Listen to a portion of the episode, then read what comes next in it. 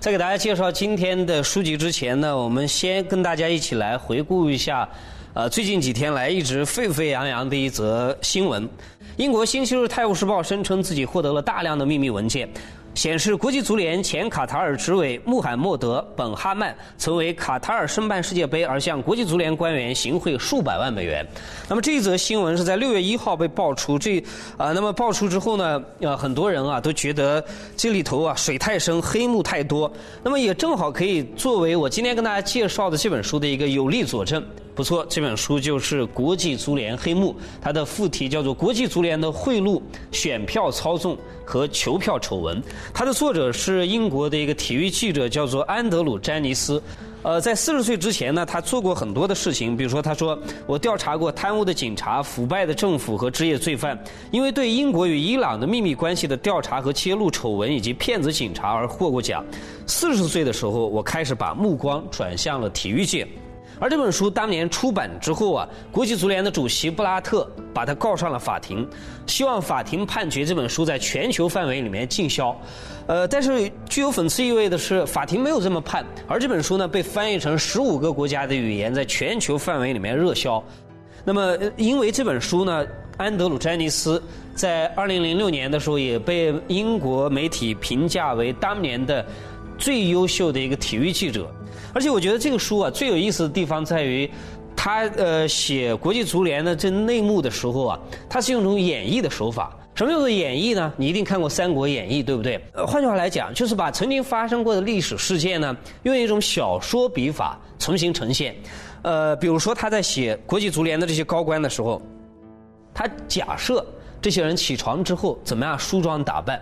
到了办公室之后，呃，他呃坐在办公桌上是个什么神情？是个什么呃状态？虽然作者并不在场，但是呃他写出来感觉呢，他就在现场一样，给我们非常立体的呈现了国际足联里头的这些高官的模样。比如说，我们随便举一个例子吧。他说，国际足联的主席这个位置呢，当然很多人都想去争抢。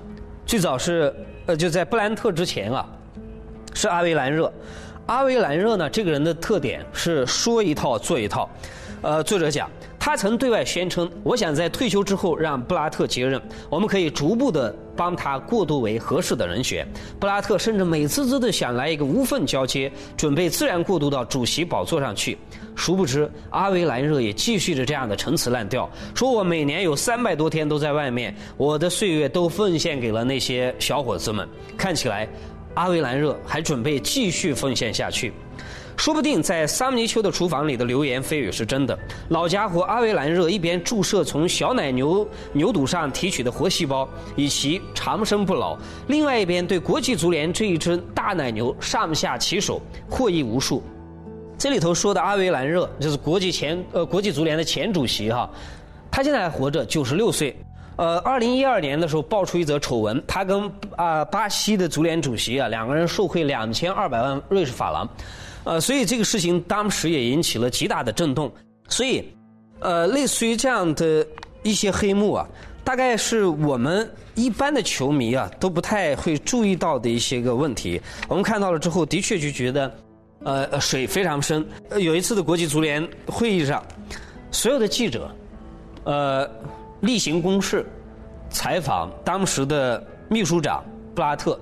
比如说，大家问主席：“您对非洲足球有何看法？”对方的回答一定讲：“呃，非洲是足球的希望。”但假设您问主主席：“您对亚洲足球有何看法？”他会回答：“亚洲足球是足球的希望。”他一定会这样子回答，但是他说轮到他的时候，他说我深吸一口气，布拉特的眼睛眯了起来。我讲到，据说作为当时的秘书长，呃，您交代有一笔款项应该立即打到一位国际足联高官的私人账户上。接着我问他收钱的人是谁。布拉特紧张起来，对着身前的桌子凝视许久，含糊不清的在说着有关 ISL 的废话。ISL 是什么呢？是国际休闲体育公司，他有一笔钱呢要转到国际足联的账号上。那么作为当时秘书长的布拉特，他后来是国际足联的主席，那么他就指定啊，说你要把这笔钱转到国际足联的某一个高官的账户上。所以我们这位作者。在一个呃新闻发布会上，就问布拉特，到底这个钱转到哪一位高官的账户上？